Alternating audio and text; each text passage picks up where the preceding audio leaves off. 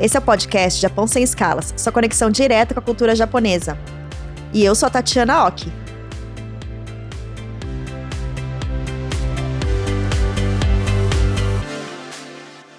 Sejam bem-vindos ao último episódio da quarta temporada do podcast Japão Sem Escalas.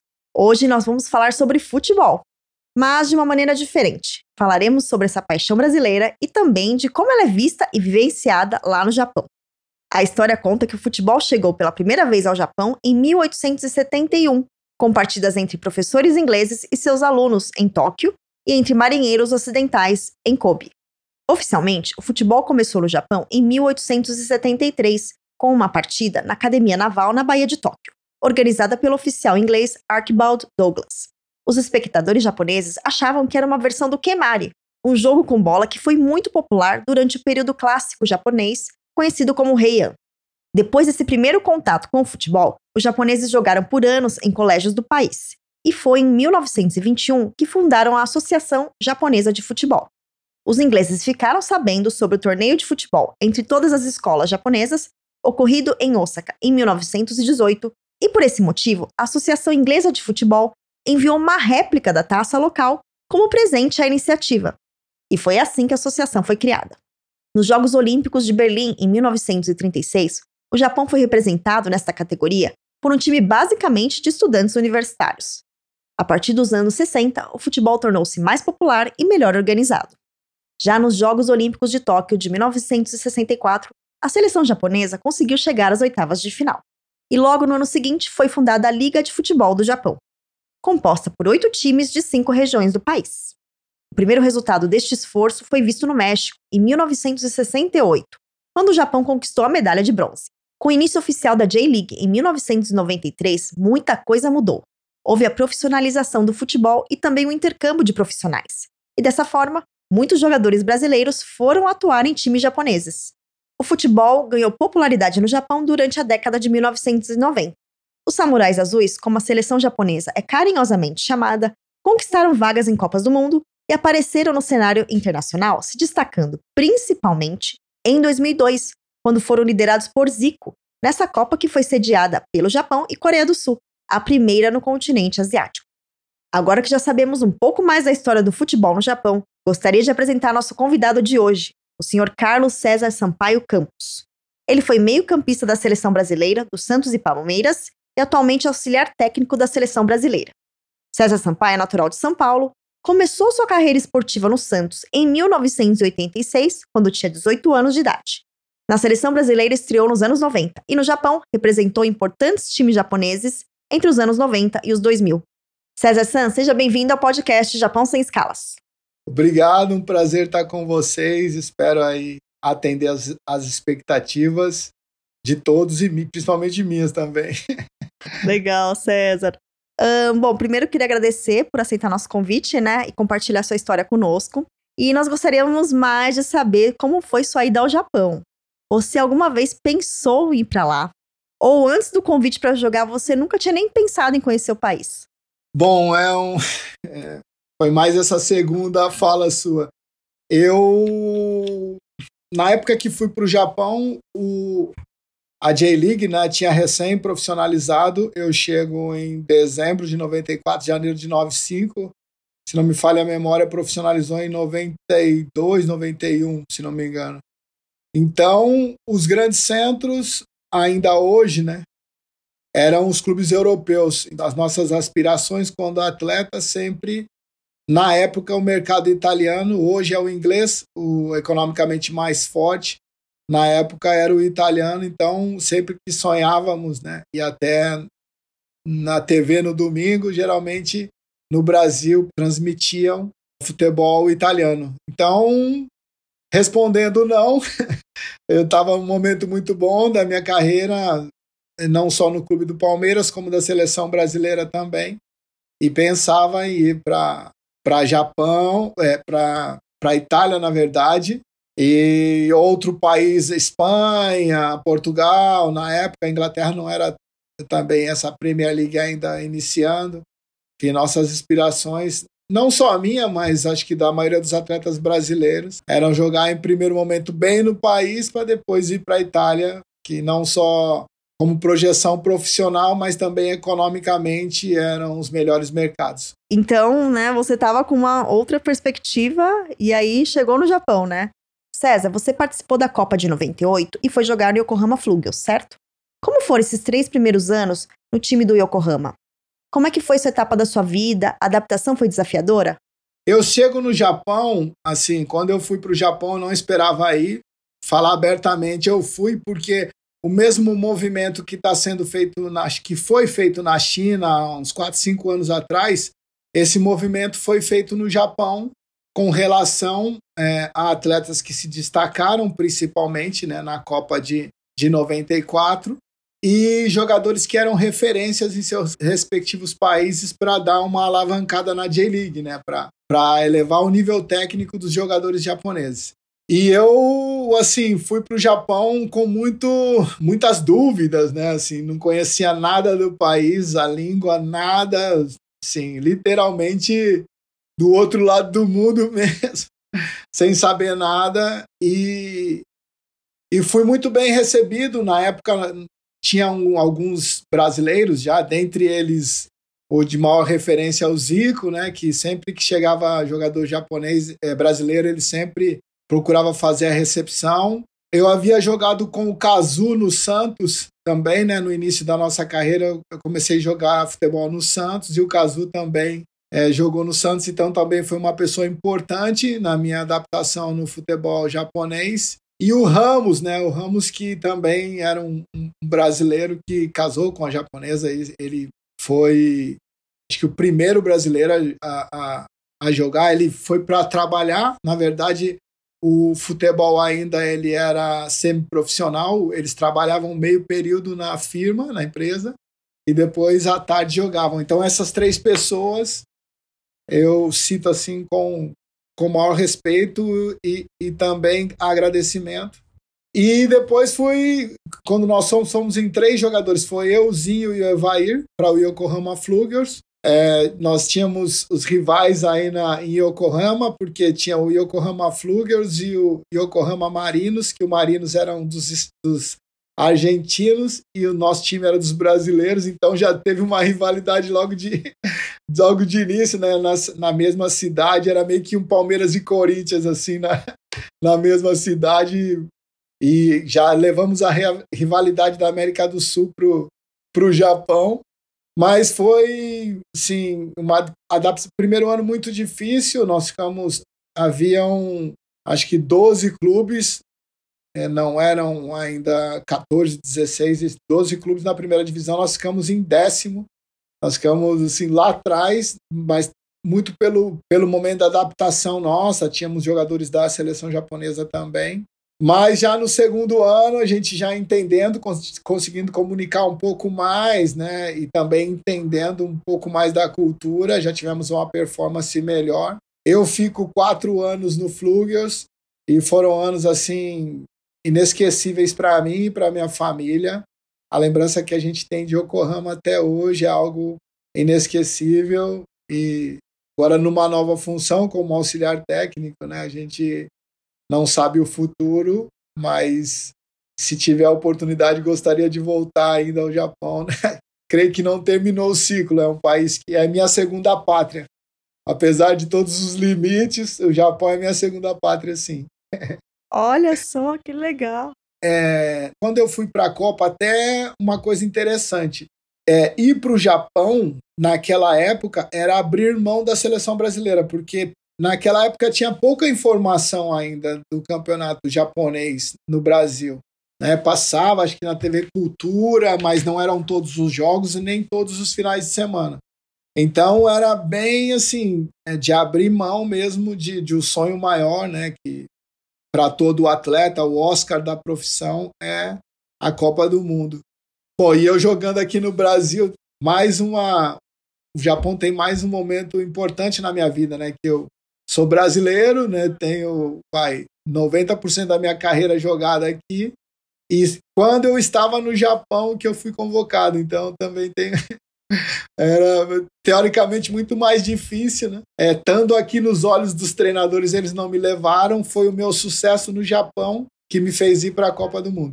Que legal, César. E outra coisa, em relação à adaptação, além do, de jogar, que já era um desafio, teve o clima, a umidade no verão, a comida, a família, você veio junto com a família. Como, como é que foi esse cotidiano também de adaptação? Como que foi para você? É bem difícil, primeiro porque culturalmente, né, nós somos um país de, de muita influência, influência de todos os lugares do mundo e na grande maioria das vezes no Brasil ou na América do Sul, na América Latina em geral, quando chega alguém de um outro continente, né, meio que a gente tenta leva para jantar, leva para socializar, para tentar ensinar algumas palavras e tal. E foi um início bem duro assim, porque em um determinado momento eu vi que eu teria que mudar, né? que o Japão não iria mudar porque eu cheguei, na verdade eu teria que mudar para me adaptar à cultura japonesa, mas foi assim prazeroso demais. Foi algo bem bem significativo até hoje é para mim, né? Para minhas filhas, elas fizeram Yotien, estudaram no Japão, né? Eu fui, na verdade, tinha duas. Eu tenho três filhas. Quando eu fui, uma tinha um ano e meio e a mais nova tinha seis meses. Então tinha a minha esposa tinha uma pessoa que ficava com ela do clube, o clube disponibilizou uma cuidadora, né, para ajudar no dia a dia, e eu tinha, nós tínhamos, né, nós três tínhamos um intérprete que ficava com a gente nas atividades dentro de campo, mas mas era aquela loucura, né? Assim, quando tinha qualquer coisa, qualquer evento para sair, para com a família era era complicado, assim. Vários micos assim a gente pagou. é, uma dúvida sobre o idioma, né? Você estudou japonês enquanto morou lá? Teve alguma dificuldade para aprender? Quer dar uma dica para quem quer aprender? Conta um pouco aí sobre o idioma, que é uma das partes mais desafiadoras, né? Sim, e não só desafiadoras, como muda muito o país. Eu estudei japonês, eu estudei conversação. É, a minha esposa chegou a estudar, né? E minhas filhas fizeram o Yotien, a pré-escola lá, e depois foram para bilíngue, né? É, mas eu não domino o idioma, mas me comunicava, assim. Eu fiquei, na verdade, seis anos e meio no Japão ao total. Então, fiquei quatro anos, depois mais dois anos e meio, né? Eu fiquei quatro anos no Yokohama, voltei para a Espanha, para o Palmeiras, né? E depois fui para o Japão de novo. Então, me, me, comunicava em japonês, não sou fluente, né? Assim, mas algumas coisas básicas, básico do básico, na época agora não, né? Porque é muito prática você convivendo, vivendo no país, convivendo com o japonês diariamente. Ainda nós somos em três jogadores, então os dois primeiros anos meu eu falava, ficava mais entre, as, entre os brasileiros, com as famílias dos brasileiros. Depois o Zinho e o Evair que foram comigo voltaram, aí que eu fiquei mais dois anos sozinho Aí foi quando eu mais aprendi, assim, eu tive que me virar, que não tinha com quem conversar, né? Só japonês. Tinha um croata também que foi, enfim, mas eu tinha que falar japonês. Aí que, que eu comecei a ter essa relação, né, mais próxima com, com os atletas, com a família dos atletas e, consequentemente, com a cultura. Legal, César. Bom, eu perguntei do japonês porque, assim, aqui no podcast Japão Sem Escalas, a gente tem um quadro chamado Nihongo Shiranai, em que a sensei Sara Fuidio, do canal Fala em Japonês, ela nos ensina uma palavra ou uma expressão no idioma. Então vamos conferir o que ela preparou para esse episódio? Olá, ouvintes do podcast Japão Sem Escalas. Eu sou a Sara Fuidio, professora de japonês. Hoje aprenderemos uma frase que combina com o tema do episódio e que será com certeza usada no final deste ano na Copa do Mundo. A frase de hoje será definir um gol. Vamos lá? Goru o kimemasu. Goru o kimemasu. Goru vem da palavra gol do inglês e kimemasu é o verbo definir, decidir. Em japonês, nós não falamos fazer um gol, mas sim definir um gol ou, por exemplo, balançar a rede. Porém, sempre que aparecer gol nas telas do estádio e na televisão, veremos a palavra goro. Vamos tentar mais uma vez? Goro o kimemasu. Se um time fez um gol, é só passar a frase para o passado. Goro o kimemashita. Fácil, né? Se você gostou da aula de hoje e do episódio, não esqueça de compartilhar com seus amigos e de seguir o Japão Sem Escalas nas redes sociais. Aproveita e conta pra gente pra quem vai sua torcida na Copa do Mundo. Vejo vocês na próxima. Jané!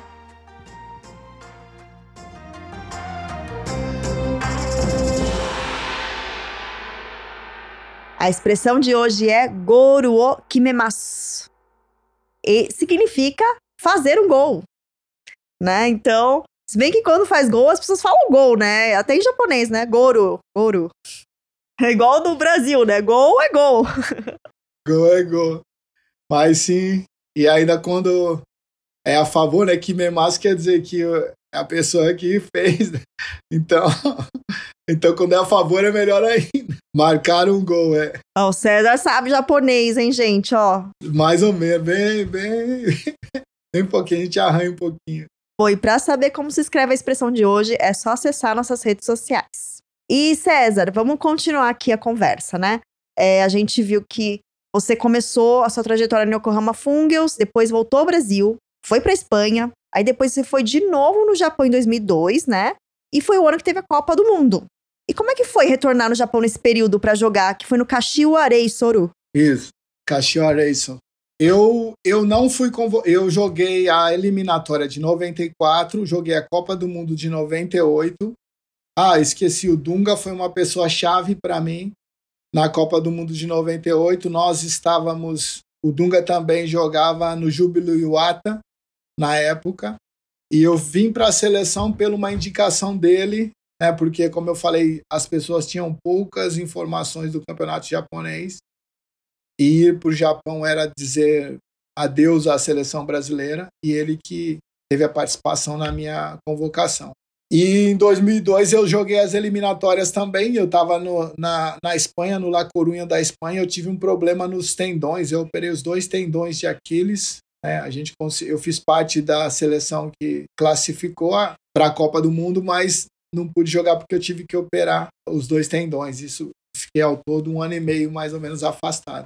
E aí quando eu volto pro, eu tive no Corinthians e fui para o Caxias. Quando eu voltei para o Caxias, ah, era bem legal, porque eu já era um país já que não era tão estranho assim, né? eu tinha maravilhosas lembranças. Teve um episódio no Japão que marcou muito minha vida e marcou esse ciclo de amizades, assim. O Mourinho, técnico, hoje ele está na, na Roma, né, mas é um português com histórico aí na Europa toda. Ele diz que tem equipes que que mesmo que depois de, vai, de 15, 20 anos, ainda se, é, continuam sendo equipes. Né? Que é, o elo nas relações dos atletas com o treinador, com o staff em geral, né? é tão grande que mesmo depois que cada um vai para um lado, ainda de vez em quando a gente se reúne e tal. E eu falo isso do Flugels, porque o Flugels, é, o time acabou. O Japão é um país onde os clubes todos são empresas. E nós tivemos é, problema com as empresas, né, que eram patrocinadoras, e esse clube terminou. E foi um, algo, algo assim, uma, eu nunca tinha, nunca tinha visto, não, nunca, eu não vi até hoje uma experiência tão legal. O time, em setembro, mais ou menos, é, nós ficamos sabendo que o time iria terminar. Enfim, o ano desportivo no Japão é de janeiro a dezembro, é o calendário próximo do, do, do brasileiro, diferente do europeu. Então, nós sabíamos que em setembro nós ficamos sabendo que é, em janeiro seguinte todos estávamos desempregados, né? Todos os jogadores iriam ser mandados embora. Isso causou um alvoroço muito grande, né? Assim, de, de insegurança também e, e mais um segundo momento de engajamento. A gente, eu, eu, nós somos campeões na Teno Raio, né, que é a Copa do Imperador, no final do ano. E com um time que não tinha condição nenhuma de ser campeão, né? Tinha Kashima, tinha Verde Kawasaki, tinha Shimizu, esses times eram bem mais fortes. Né? O Red Urawa, eram todos times bem mais fortes, não só economicamente, como tecnicamente também. E a gente uniu, né? Porque eu me lembro que antes dos jogos, nós nos despedíamos, né? Porque esse torneio é eliminatório, se você perde um jogo, você tá, tá eliminado. Então nós nos despedíamos, falou, ó, porque o clube é, ia acabar e dependia desse último torneio, que foi em dezembro.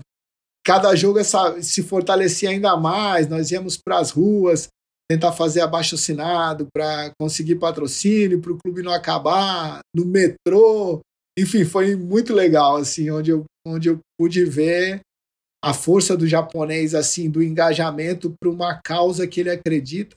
Acho que não digo nem do japonês, mas do ser humano. Eu vivi no Japão, eu acho que a gente pode ter vivido em outra cultura. Eu nunca tinha vivido assim de o mais velho arrumar time para o mais novo e o cara falou, você está precisando de alguma coisa. Tinha um, jogadores que tinham contas assim para pagar e uma mobilização assim do time e a gente foi campeão, cara. A gente conseguiu ser campeão. O campeão no domingo e na segunda todo mundo desempregado. Foi bem legal. Essa aí foi, foi uma experiência fantástica, assim, de, de como a gente sempre pode muito mais do que a gente pensa. E aí eu saí do Japão assim, né? Eu saí do Japão meio mandado, embora, não. Acabou, a empresa que eu trabalhava acabou, né? E aí quando eu volto para o Japão, eu fui para o Kashiwa, né? Era voltar. É, é legal que a última, última imagem que fica sempre mais era um outro clube, um outro lugar, né? Eu pensei que todos iam estar mobilizados e tal. E foi uma experiência maravilhosa, mas diferente. Aquilo que eu vivi no Flugels, nem no Brasil, nem na Espanha, nem na seleção brasileira, nenhum lugar eu vivi o envolvimento daquele grupo. E esse é um grupo que a gente ainda, quando eu encontro alguém assim daquele time, né? O treinador era o Goethe, um alemão, brasileiro com japonês com alemão, você vê a loucura que é. A gente ainda mantém alguma relação. Eu tive em 2017 com o Yamaguchi, com o Maeda, o Maizono. É, teve uns cinco, nós fizemos um jantar, né? Foram uns cinco jogadores, assim. Aí na Copa América que teve aqui também, aí, é, no Brasil, eu encontrei o roupeiro, que era roupeiro do meu time, né? Que estava na seleção do Japão. Enfim, é, minha relação com, com o Japão mais com o esporte, assim, mais com o futebol, mas ela é viva até hoje e como eu disse, eu sou apaixonado assim pelo Japão, sou brasileiro, lógico, né, mas a minha segunda pátria e da minha família também, minhas filhas, a mais nova então é uma japonesinha, assim, toda semana tem que ir para um restaurante japonês, ela faz algumas coisas lá em casa também, é bem legal. Que legal, César. Bom, e uma dúvida, né? É, como que você vê a evolução do futebol japonês, assim? Ainda tem espaço para crescer mais? O que, que o futebol brasileiro poderia aprender com o futebol japonês? O Japão vive um movimento inverso. Quando eu fui, era para fortalecer a J-League, consequentemente japonês. Hoje, eu não sei o percentual certo, mas a grande maioria dos japoneses, da seleção japonesa, já não joga mais no Japão. Se bem que o mundo avançou muito, né?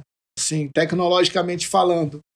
Então, economicamente, é, se você tem um, um, diferencial, né, acho que é em qualquer segmento, as grandes empresas ou as grandes marca, marcas elas acabam atraindo, e isso é com o japonês também. Né? Tem o Yoshida, que estava na. Acho que segue. Na, não, acho que está na Espanha. Sim, de jogadores, né? O Minamino, que está no Liverpool. O Sakai, que estava na Alemanha também. Enfim, a grande maioria dos japoneses hoje é, esse fenômeno ele é econômico, né? Assim, se você tem um jogador bom, é, muitas vezes é difícil você conseguir manter. E isso é com o Japão também. Então, o que mudou foi isso. Hoje, o ranking ele não é mais, ele é um ranking mundial, mundial econômico. Né? Assim, os, é, vai os grandes times têm os melhores, aí a, a, lista vem e tal. E aí eu classifico o Japão, a J-League, como uma liga muito organizada, um campeonato muito organizado. Eu vivi a, a falência do meu clube, recebi tudo o que foi combinado, sabe? Sim, é uma, uma referência para o mundo a organização da J-League, sendo que os melhores jogadores assim, do Japão hoje a gente fala que o futebol não tem pátria, né? Ele, ele tem cifras.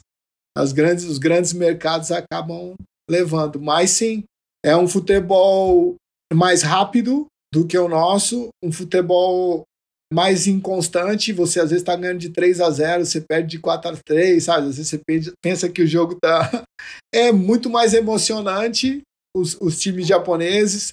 Essa depois assim que a gente vai aprendendo, né? O japonês quando ele quando ele tá em baixa, assim, emocionalmente, ele é muito difícil de tirar ele dessa baixa, né? Ele não é, e futebol é isso, né? Às vezes você tá ganhando, tá perdendo e tal. E às vezes quando o cara tá sem segurança, é cultural isso. Bom, foi a experiência que eu tive.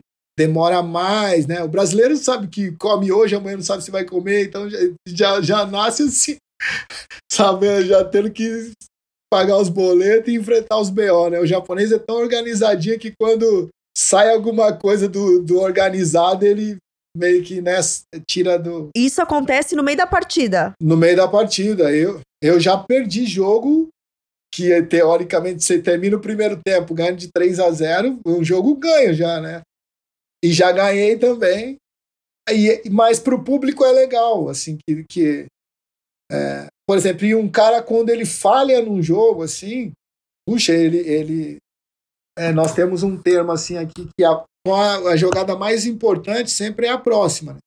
Qual que é a jogada mais importante no jogo? É a próxima. O que já passou já foi, tá? errou, errou, acertou, acertou. Como também quando tá bem, né? Quando o cara tá bem, ele faz coisas assim que você fala, pô, fulano, então, é diferente, assim. Eu, eu tô falando essa é a visão que eu tenho, não tô dizendo que é assim. Outros podem pensar diferente, mas que eu vivi no meu clube, nos meus clubes do Japão, foram essas. Bom, foram muitas respostas super interessantes aqui, a gente vai ter muito conteúdo, mas o nosso episódio está chegando ao fim. E para finalizar, gostaria de fazer a pergunta que a gente faz a todos os nossos convidados. O que você mais gosta no Japão, César? Fale a verdade para a gente. O que eu mais gosto no Japão? Tempura udon. Ah! gente, comida é tudo de bom, né? É muito bom esse mesmo. Ai, cara, eu, eu assim, eu gosto de tudo do Japão, mas o tempura udon no Japão é maravilhoso. No friozinho ainda, ai, aquela temperatura até 5 ali, é muito bom. É verdade, é verdade. Não, a comida de lá realmente é, é inesquecível, né? Só para finalizar, né, o futebol, assim como a música, é algo que conecta as pessoas e não é necessário falar, a gente pode sentir, né? E no caso do futebol, como as regras são internacionalmente conhecidas, é possível jogar em qualquer lugar do mundo sem nem precisar conhecer o idioma local, né? E claro que a parte técnica, as melhorias, a profissionalização, depende de comunicação de estratégia. Mas, assim, é mágico que o futebol faz pelo mundo. E você, César, deve sentir isso muito fácil, né? Porque é um esporte que tem fãs e adeptos em praticamente todos os países.